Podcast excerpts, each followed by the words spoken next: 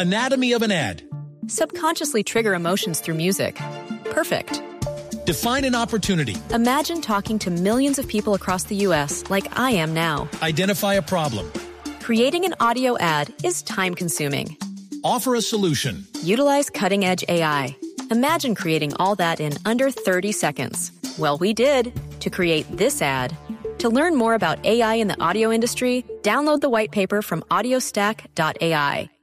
El radar. Los hechos más importantes de la semana analizados a fondo. El eco de los acontecimientos. Un recorrido por lo que dice la gente con Ricardo Ospina. Aquí comienza El radar en Blue Radio.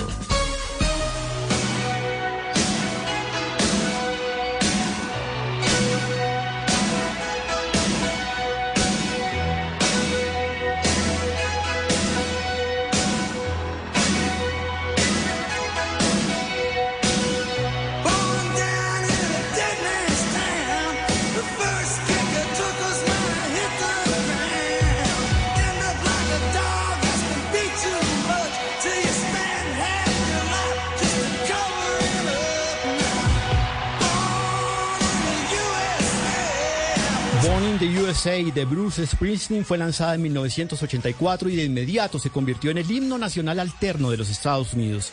El orgullo estadounidense, los 80, Ronald Reagan, hecho en USA como marca mundial y las películas de Hollywood mostrando la búsqueda del éxito estadounidense delirante en que se convirtió ese sueño americano. Esa idea de que cualquier persona, independientemente de su condición, puede mejorar su nivel de vida gracias a su voluntad y el trabajo duro y eso se traducía en dólares.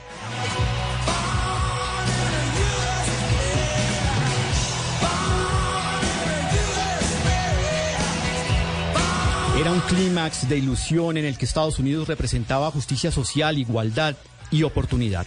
Soy Juan Camilo Maldonado y los acompaño esta tarde de sábado en el radar de Blue Radio.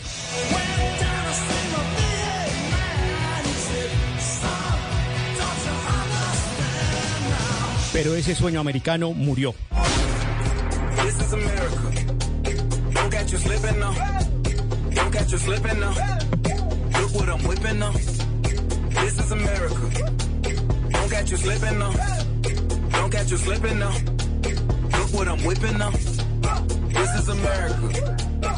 This is America, lanzada en 2018 por el actor Donald Glover y su alter ego Childish Gambino.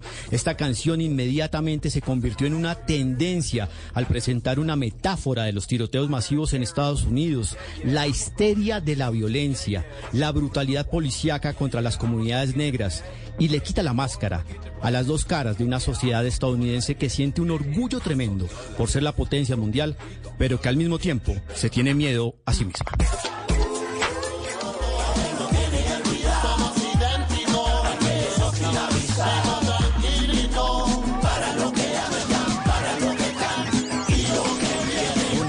Sin rumbo.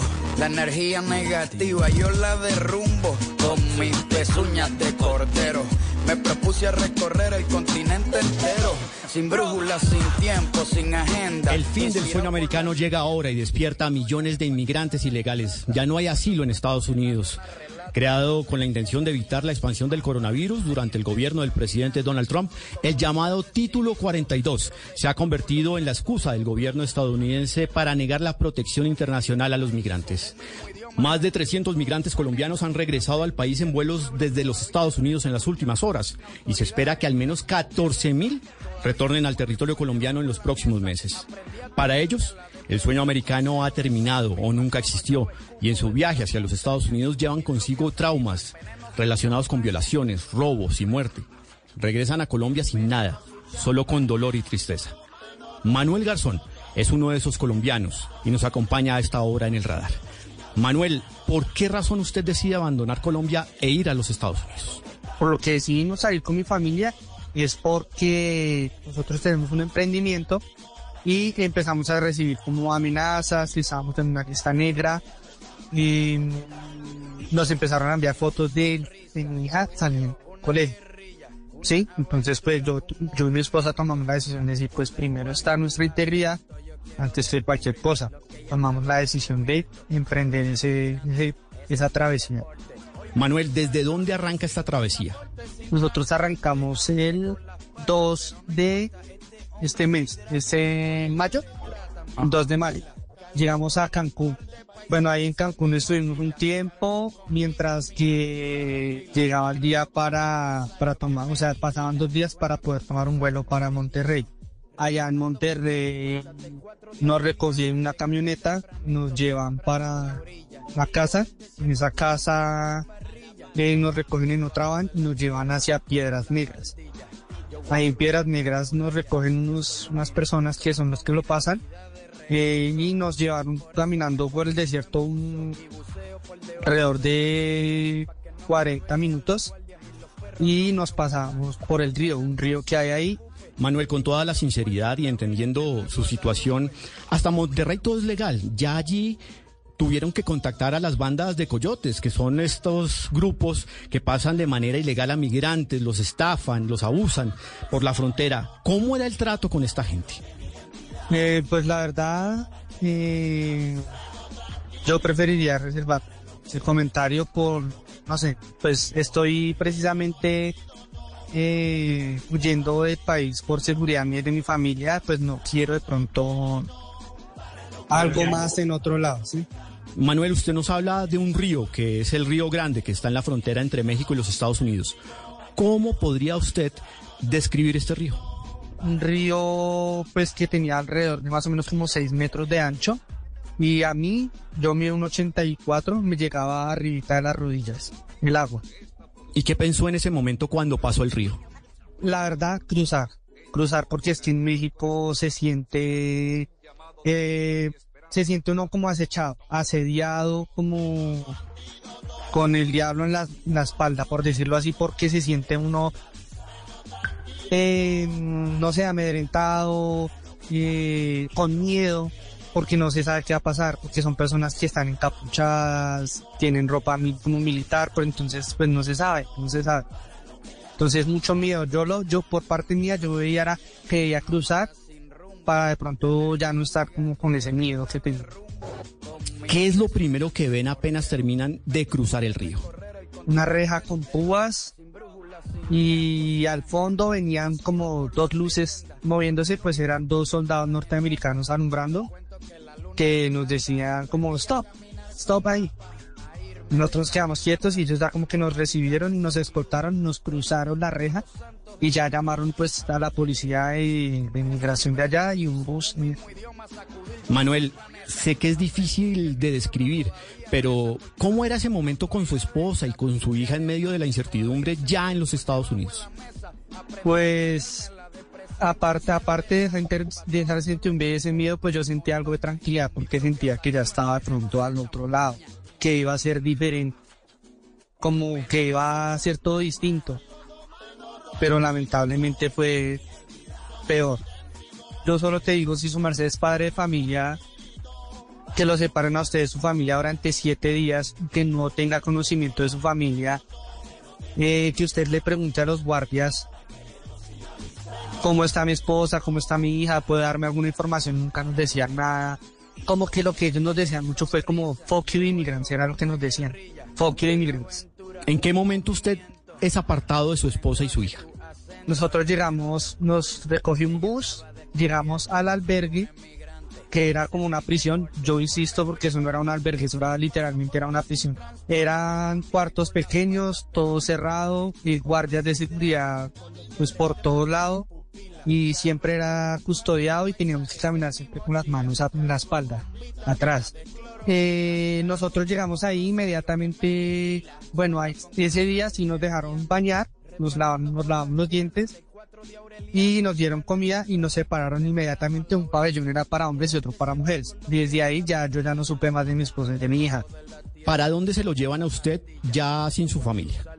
Para un pabellón que era el D, eh, ahí mismo, eh, pero en un pabellón que era de entonces a un cuarto. Eran ocho cuartos y en ese cua- en cada cuarto más o menos eran 50 personas, pero el cuarto era muy pequeño.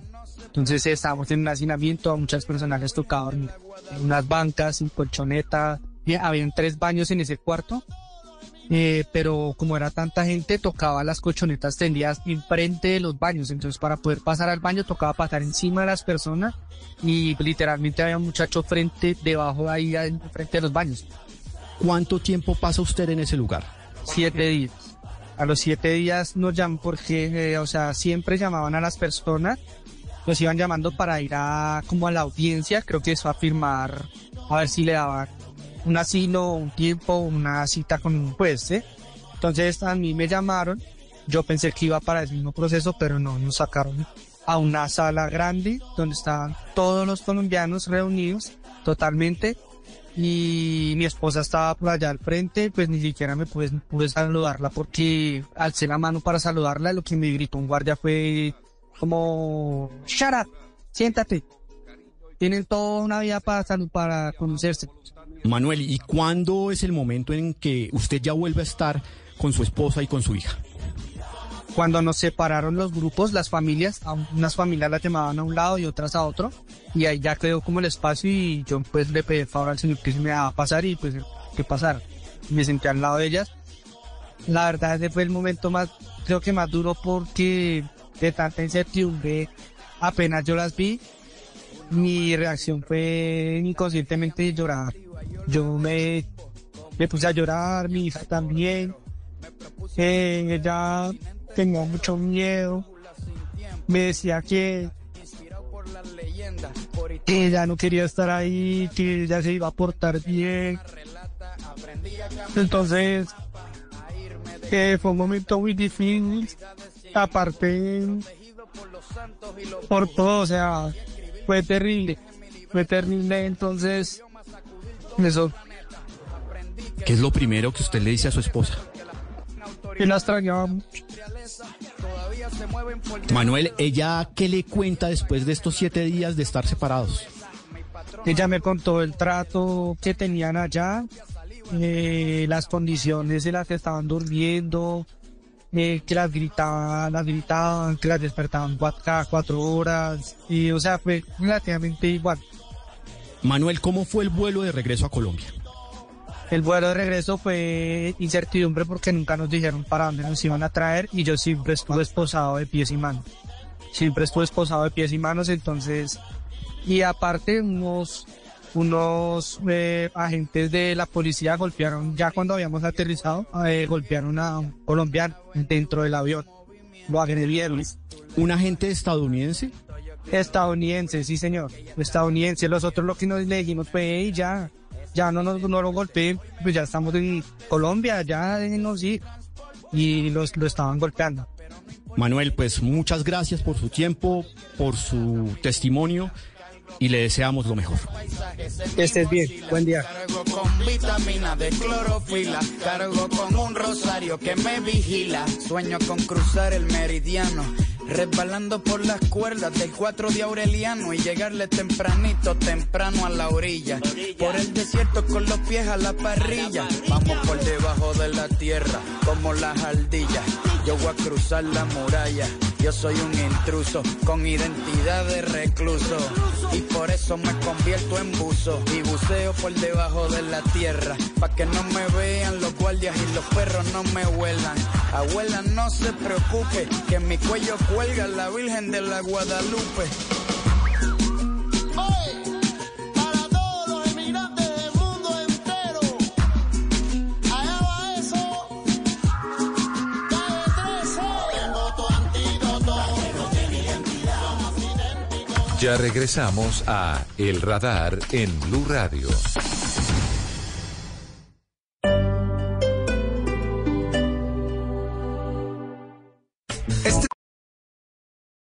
Forgot that it's Mother's Day? Even though she spent 18 years tucking you in, cutting off your sandwich crust, and literally grew an extra organ to make you? No worries. With Instacart, you can get mom's gifts delivered in as fast as an hour. So skip shipping and gift her a moment. She'll never even know you forgot. Yes, she will.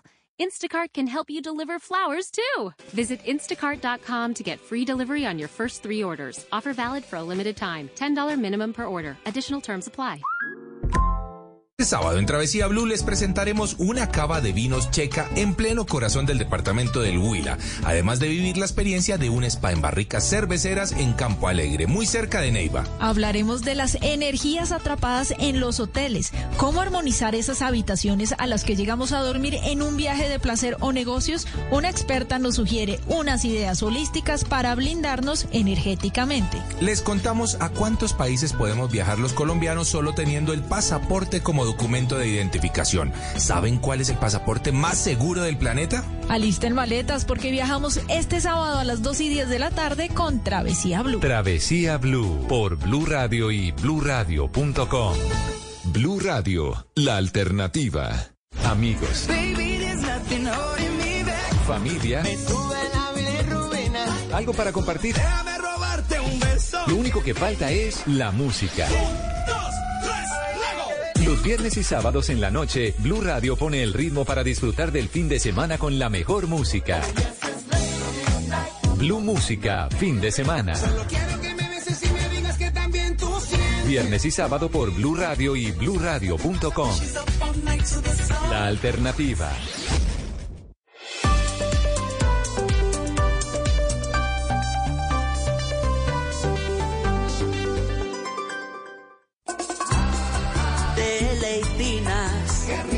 Las galletas que saben amor. Saladitas, dulcecitas, son muy suaves, exquisitas. Mañana, tarde y noche, cuando quieras. Con amigos, en familia, de regalo y de paseo. Nuevas galletas de Leitinas, el delicioso sabor de compartir. Arthur's Cookies Factory. Hay una nueva generación de jóvenes que necesita de nuestro apoyo, que necesita de una voz que les dé ánimo y que grite sus goles. Carlos Morales y Pepe Garzón serán la voz de esta nueva generación en la Copa Mundial Sub-20 de la FIFA 2023 desde el 20 de mayo. Gol Caracol siempre con nuestra selección. Usted está en el radar en Blue Radio. Más de una razón para explicarle al corazón que no me quieres, que resultaste ser igual a esas mujeres que solamente dan amor si les conviene. Ay, qué situación. Es sábado y por supuesto los acompañamos con muy buena música e invitados especiales aquí en el radar. Nos acompañan a esta hora Lucas Arnau y también Gabo y Jonathan de Pasabordo, quienes integran en una canción maravillosa y vibrante, La Interesada. Bueno muchachos, veíamos que tienen muy buen feeling ustedes, muy buena empatía. ¿Quién quiere arrancar a contarnos de dónde nace La Interesada y por qué se llama La Interesada? Bueno, eh, primero que todo, muchas gracias por la invitación a Blue Radio. Eh, estamos muy contentos porque estamos lanzando una canción espectacular que se llama La Interesada. Es una, es una parodia a, las mujeres que se enamoran más de la billetera que del corazón de, los, de, las personas. eh, de los hombres en este caso, obviamente también hay hombres interesados, también funciona para el lado eh, femenino. Pero eh, finalmente es una canción muy divertida que yo quise hacer con Pasabordo porque ellos digamos que tienen ese, ese talento para volver las canciones divertidas y para volverlas jocosas. Y además porque estamos en un momento de las dos carreras, digamos, de los dos proyectos en donde nos encontramos en el pop regional después de muchos años de conocernos y de vernos un dueto como este, pues una colaboración pues eh, hace muchos años hacíamos tropipop y hacíamos pop solamente y fuimos como cambiando y nuevamente en el camino nos encontramos y encontramos este, este sonido tan especial que les estamos presentando hoy aquí en La Interesada. Bueno, Pasabordo, Gabo y Jonathan, ¿cómo fue ese acercamiento con Lucas? Bueno, un saludo para toda la gente de Blue Radio. Bueno, el acercamiento fue muy bacano porque el burrito, que es nuestro productor, nos pasó una canción que estaba haciendo eh, el colectivo de Lucas Arnau y pues nos la mostraron y nosotros, parce, claro que sí, si nos gusta vamos de frente o si no, nosotros pues componemos otra. Y pues digamos que fue una canción muy rápida, nos la mostraron, a la semana la produjimos, a la otra semana ya estamos haciendo video y a la, y a la tercera semana estamos haciendo ya eh, contenido. Entonces digamos que fue muy rápida la, la producción y la promoción de la canción, así que eh, fue una experiencia muy bacana porque nos debíamos una canción hace muchos años y bueno, el parcero eh, eh, siento que, que está muy feliz y nosotros también estamos muy felices con, con la interesada parce. Ambos, ambos coinciden en que se debían esa canción hace muchos años. ¿Por qué y por qué no se dio en ese momento y solo hasta ahora? Bueno, yo creo que eh, este era el momento perfecto, pues suena un poquito trillado, pero el tiempo de Dios es perfecto, Él sabe en qué momento lo pone a uno y en qué lugar. Yo creo que eh, lo que está pasando con el, con, el género como tal, si fuéramos a hablar de género, con el pop regional, con esta mezcla entre la música pop, la música regional, la música popular, la música de despecho, la música de la cantina, eh, como lo llamamos nosotros, es- está, en un, está en un momento brutal. O sea, yo creería que apenas es que se viene esa oleada fuerte de lo que viene. Entonces yo creo que tanto Lucas como nosotros estábamos obviamente trabajando en nuestros proyectos independientes y si lo hubiéramos hecho antes yo creo que no hubiera pasado lo que está pasando. Creo que era este el momento, creo que es la madurez de los dos proyectos, la madurez de la carrera de Lucas, la madurez de nosotros. Cuando nos juntamos la primera vez éramos muy pelados todos, no entendíamos mucho lo que pasaba en la dinámica de las colaboraciones, lo hacíamos también como por, por hacer. Yo creo que ahorita hacemos las cosas porque de verdad nos nace y porque de verdad hay un sentido para las cosas y porque la canción de verdad se lo merece. Entonces creo que sin duda este, este era el momento para, para juntarnos y, y hacer de una colaboración de verdad. Lucas, ¿y, ¿y cuándo nació ese momento en que usted descubrió o pues se- tuvo ese contacto, ese buen feeling con Pasabordo? No, pues yo con Pasabordo he tenido buen feeling hace muchos años. Eh, nosotros hemos cruzado juntos eh, muchísimas batallas y muchísimos momentos de nuestras carreras. Hemos estado siempre unidos, apoyándonos los unos a los otros en las buenas y en las malas. Y, pues yo hace mucho tiempo, como te digo, quería hacer una colaboración con ellos. Inmediatamente escuché esta canción terminada. Lo primero que se me vino a la cabeza fue llamarlos, porque, pues porque nos lo debíamos y porque además yo sentía que esa canción solamente podía ser con ellos. Yo los escuchaba sin que ellos hubieran grabado, yo ya los escuchaba ahí.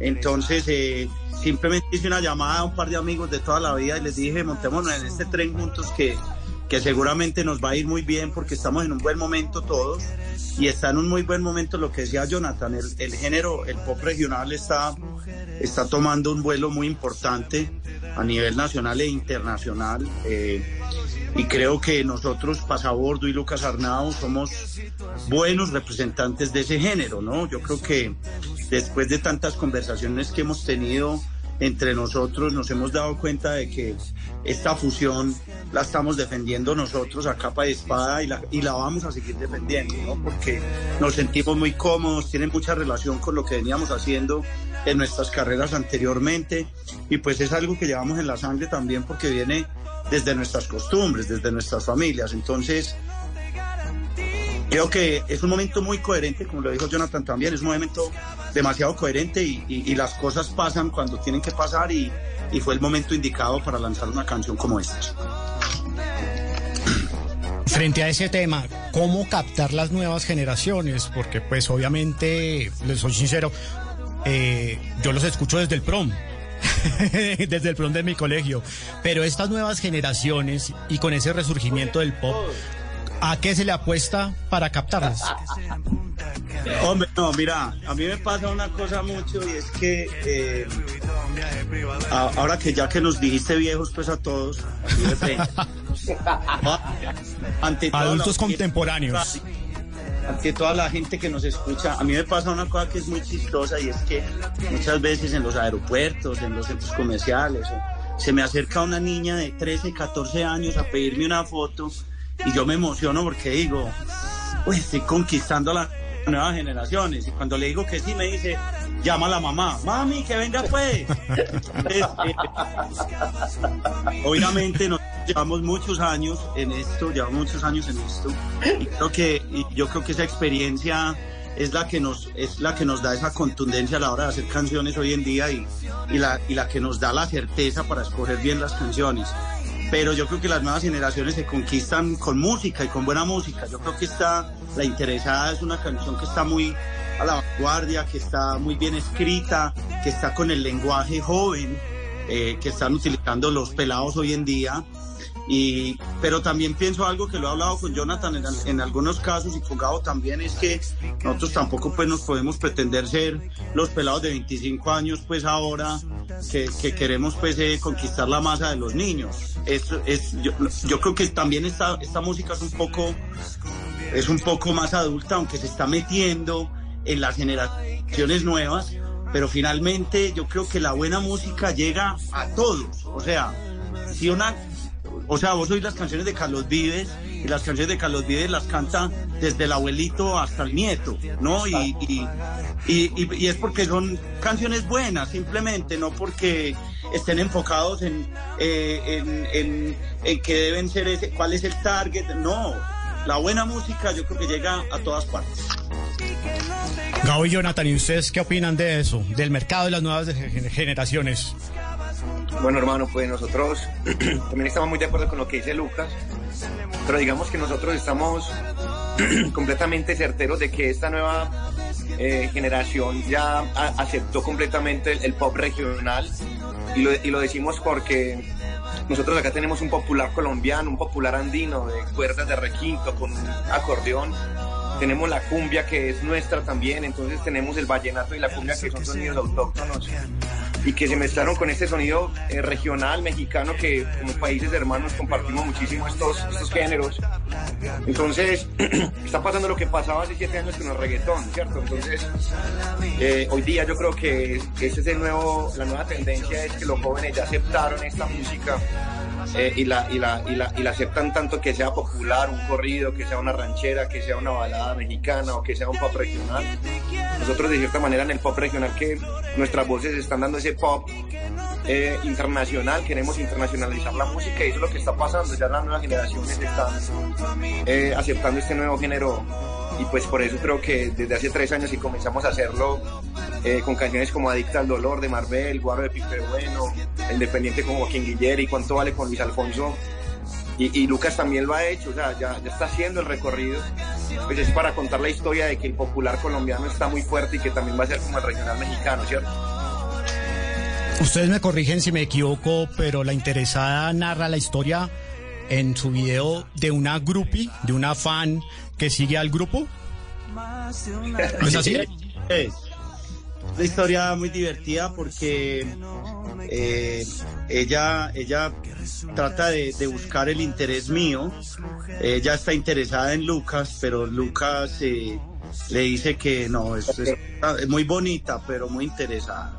Entonces, eh, eh, en el video y ella como como no pierde ninguna oportunidad, pues se da cuenta que están los de pasabordo ahí y se va con ellos.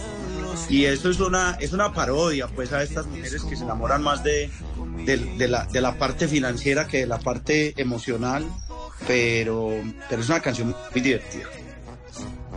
Eh, ¿Parodia o algo tiene realidad? ¿Les ha pasado? Eso te puede responder eh, Jonathan. Jonathan. Siguiente pregunta. No, mentira. No, la verdad es que a todos nos ha pasado, hermano, en, en, en, diferentes proporciones, pero a todos nos ha pasado que de pronto vamos con una noviecita, una amiga o cierta pareja con la que uno estuvo o está, que empieza como a demostrar cierto interés por ciertas cosas, que uno de repente le dice, amor, estoy pensando como en ahorrar a ver si nos vamos a fin de año para Cartagena o nos damos un viajecito y ella como que Cartagena, fin de año. Yo pensé que el puente nos íbamos a ir para Punta Cana o para Aruba o para, no sé, Cancún mínimo, para, no sé, Dubái. Y cuando, cuando llegan al aeropuerto le dice, ay mi amor, pero ¿cómo así? No vamos en ejecutiva. ay, gordo, yo pensé que eran ejecutivas. ¿Y, ¿Y dónde está la limusina? gordo, vamos a coger taxi, gordo, ay, no me ponga todo. Amor, ¿y en que ustedes nos vamos a quedar?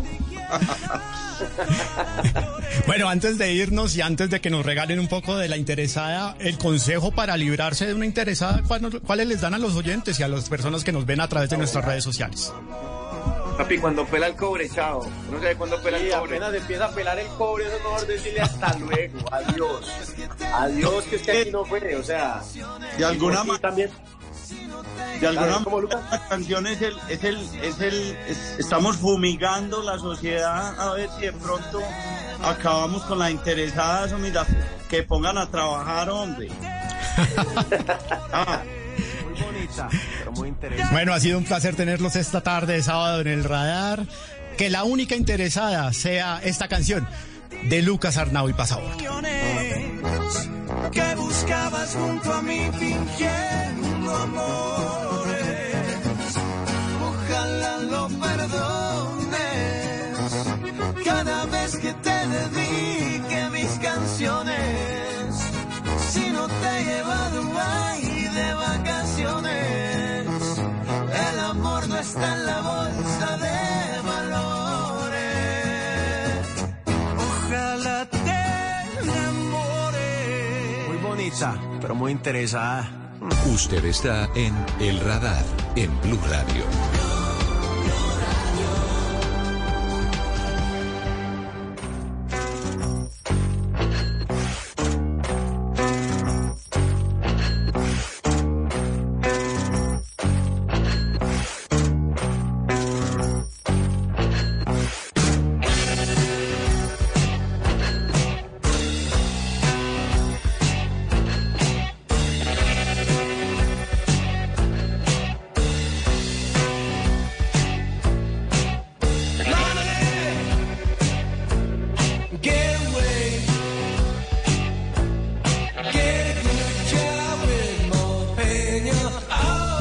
Money, money, money, money, money, de Pink Floyd a esta hora en el radar porque el dinero cambia de mano pero también de forma y hoy pues vamos a hablar del tema de los Bitcoin, el- la moneda que está marcando la tendencia y que podría convertirse en el nuevo dólar. La moneda del futuro. Para eso saludamos en esta tarde de sábado a Diego Gutiérrez Saldívar, pionero del desarrollo de Internet y Bitcoin en Argentina y actualmente CEO y cofundador de IOB Labs. Diego, buenas tardes. Comencemos por lo básico. ¿Para qué sirve tener un Bitcoin? Bueno, en este contexto, ¿no? Este modelo mental que yo comentaba, Bitcoin es oro digital, ¿no? Fue creado como un activo escaso, va a haber solamente 21 millones de Bitcoins al final de los tiempos. Eso es algo cierto, es algo dado, está programado de esa manera. Entonces, cuando uno tiene un activo que es escaso, ese activo en general es muy volátil porque depende 100% de la demanda del mercado, o sea, no hay no, no hay variación en la oferta, con lo cual más demanda hace que el precio suba, menos demanda hace que el precio baje.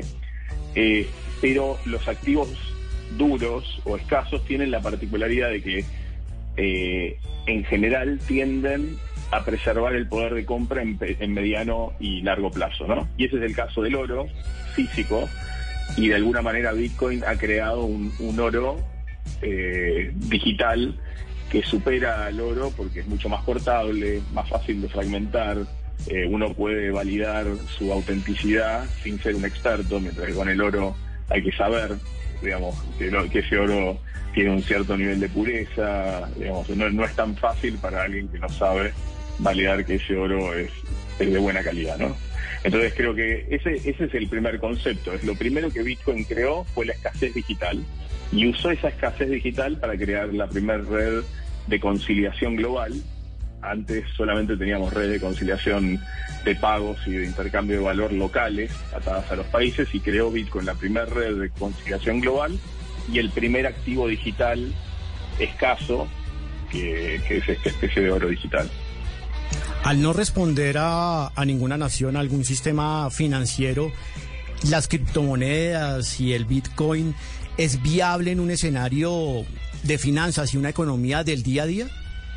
Bueno, yo creo que Bitcoin solo no alcanza para el día a día y ahí es donde nosotros con, con Labs lo que fuimos haciendo es extender Bitcoin para que pueda ser un sistema financiero completo, que pueda servir las necesidades del 100% de la población. Cuando uno se pone a pensar en Bitcoin, un poco por estas características que yo mencionaba de la volatilidad, eh, solamente es un activo que sirve en dos escenarios como bastante eh, contrapuestos.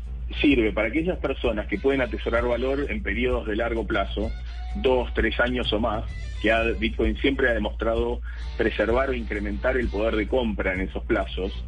o sirve para gente que está en economías tan inestables que la volatilidad del Bitcoin parece, digamos, eh, casi cercana a una estabilidad, ¿no? Sistemas como lo que pasa en Venezuela, Argentina, países que tienen una inflación y una volatilidad tan grande que incluso supera la volatilidad del Bitcoin y que además tienen controles de capital donde están restringidas las libertades individuales, digamos, de transar y de negociar con, eh, digamos, con el exterior. Entonces, ahí Bitcoin resuelve una necesidad de, de, darle la autosoberanía monetaria a los individuos en sistemas monetarios que no los, no los cuidan, no los protegen. Entonces tenemos como esos dos extremos. Pero digamos que el 79% de la población, digamos que un, por, un 1% está en estas economías ultra volátiles, un 20% puede atesorar para dos o tres años o más. El otro 79% que está entre medio, como bien decías, vive día a día, en el caso de los que están excluidos del sistema financiero, semana a semana, mes a mes, o la mayoría de la gente a veces en trimestre a trimestre, que es el común de la gente. Entonces, necesitamos tener activos que remuevan esa volatilidad del Bitcoin, que tengan una predictibilidad en el corto plazo, como puede ser un dólar, o las monedas de algunos países que están diseñadas para buscar esa estabilidad, aunque sepamos que en el mediano largo plazo, 3, 5 años, esas monedas van a perder poder de compra. En Colombia el gobierno y las autoridades financieras consideran que el Bitcoin y las criptomonedas en general no son ilegales, pero tampoco es un activo financiero. ¿Cómo ve este tipo de acciones regulatorias? Yo creo que la regulación es inevitable cuando uno entra en el espacio del Estado-Nación, ¿no? O sea, estas redes, Bitcoin, Rootstock, son redes que son, son globales por diseño. O sea, no, no tienen una frontera que las controla, son globales por, por diseño. Ahora, cuando esas redes quieren interactuar con una nación, con el sistema financiero de una nación, necesariamente necesitan de intermediarios que hacen esa, esa interconexión, ¿no? Y esos intermediarios que habitan en las naciones, en Colombia, en Argentina, en Venezuela, tienen que necesariamente responder a las regulaciones, al marco regulatorio local y cumplir con las normas de la sociedad en la que actúan. Con lo cual, ahí es donde los reguladores van a operar haciendo que esos actores que operan dentro de la frontera del país, cuando conectan con esas redes globales, dentro de su país cumplan las normas de cada país. ¿Qué papel o cómo jugarán las criptomonedas en este escenario de inteligencia artificial? Bueno, históricamente yo siempre comparto que el sistema financiero hace tres grandes cosas, ¿no? Si uno lo quisiera, obviamente voy a hacer una sobresimplificación, ¿no? Pero hace tres grandes cosas. Custodia de valor, así empezaron los bancos, uno le daba sus valores al banco, te daban un cheque que uno podía redimir por esos valores y de esa manera uno no tenía que estar teniendo cosas valiosas en la casa, ¿no? Y lo otro es pagos, que en el fondo es interoperabilidad, es conectar todos los sistemas procesamiento de pagos que existen hoy financieros, todos los intermediarios financieros, de una manera que los usuarios puedan conectarse entre sí con la sensación de que se están conectando de manera directa. Pero detrás de eso hay un montón de intermediarios que van generando esta interoperabilidad. Y por último, digamos, crear productos financieros o encontrar productos financieros, entender esa, la naturaleza de esos productos financieros, entender a los clientes del sector financiero, a los usuarios, cuál es su perfil de riesgo y sus necesidades y conectar los productos financieros a las personas.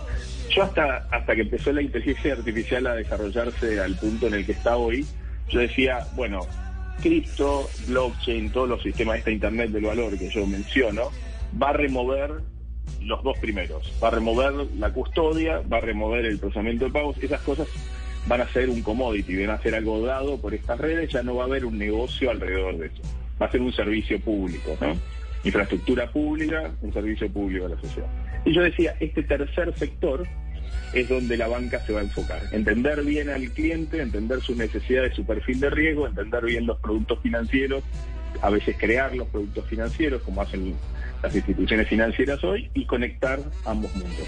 Lo que estoy viendo es que hoy, con la inteligencia artificial, esa comprensión del cliente final y de los productos financieros existentes en esta Internet del valor, lo va a poder hacer tranquilamente en inteligencia artificial, con lo cual lo que digo es, no va a ser inmediato, quizás lleve 5 a 10 años, pero creo que el sistema financiero del futuro va a ser un sistema totalmente automático, donde yo como usuario le voy a compartir a una inteligencia artificial esto que yo comentaba, cuál es mi patrimonio, cuáles son mis necesidades, cuáles son mis flujos, y la inteligencia artificial va a poder interpretar los servicios financieros que existen en esta Internet del Valor y me va a ofrecer aquellos que yo necesito.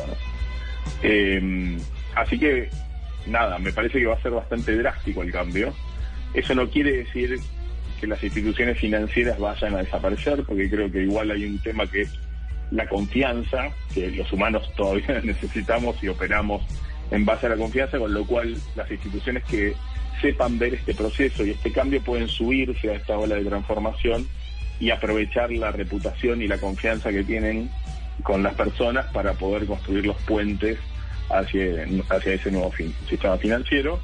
Las que no se adapten y no lo vean terminarán, pasa- pasa- terminarán como EMI, ¿no? como EMI, eh, que hoy no existe que era una de las discográficas más grandes del mundo, pero no supo adaptarse al nuevo sistema de distribución y nacieron nuevos, los Spotify, los Netflix, digamos, y algunos de los viejos jugadores como Sony siguieron operando, pero porque se adaptaron y entendieron que el nuevo modelo era un modelo de, de, de suscripciones, que no era más un modelo de distribución de la música, y que el, el modelo de negocios tenía que cambiar, y que también la base de usuarios se tenía que expandir, ¿no? que había que democratizar el acceso al entretenimiento. Y me parece que lo mismo va a pasar con las finanzas, va a haber una necesidad de, si se quiere sobrevivir, adaptarse a este nuevo modelo y democratizar el acceso a las finanzas y tratar de darle servicio a más gente que la que hoy está siendo servida por el sistema financiero tradicional. Es el mundo de la tecnología, es mera evolución, mera teoría de la evolución. No sobrevive el más fuerte, no sobrevive el más grande, sino el que se adapte más rápido al cambio. Pues una conversación muy interesante esta tarde de sábado en el radar con Diego Gutiérrez Saldívar, pionero del desarrollo de Internet y Bitcoin en Argentina y CEO y cofundador de IOB Labs. Diego, gracias. Un gran placer y bueno, a las órdenes para lo que necesite, digamos, pensar y, y discutir sobre este apasionante mundo que se viene de las tecnologías.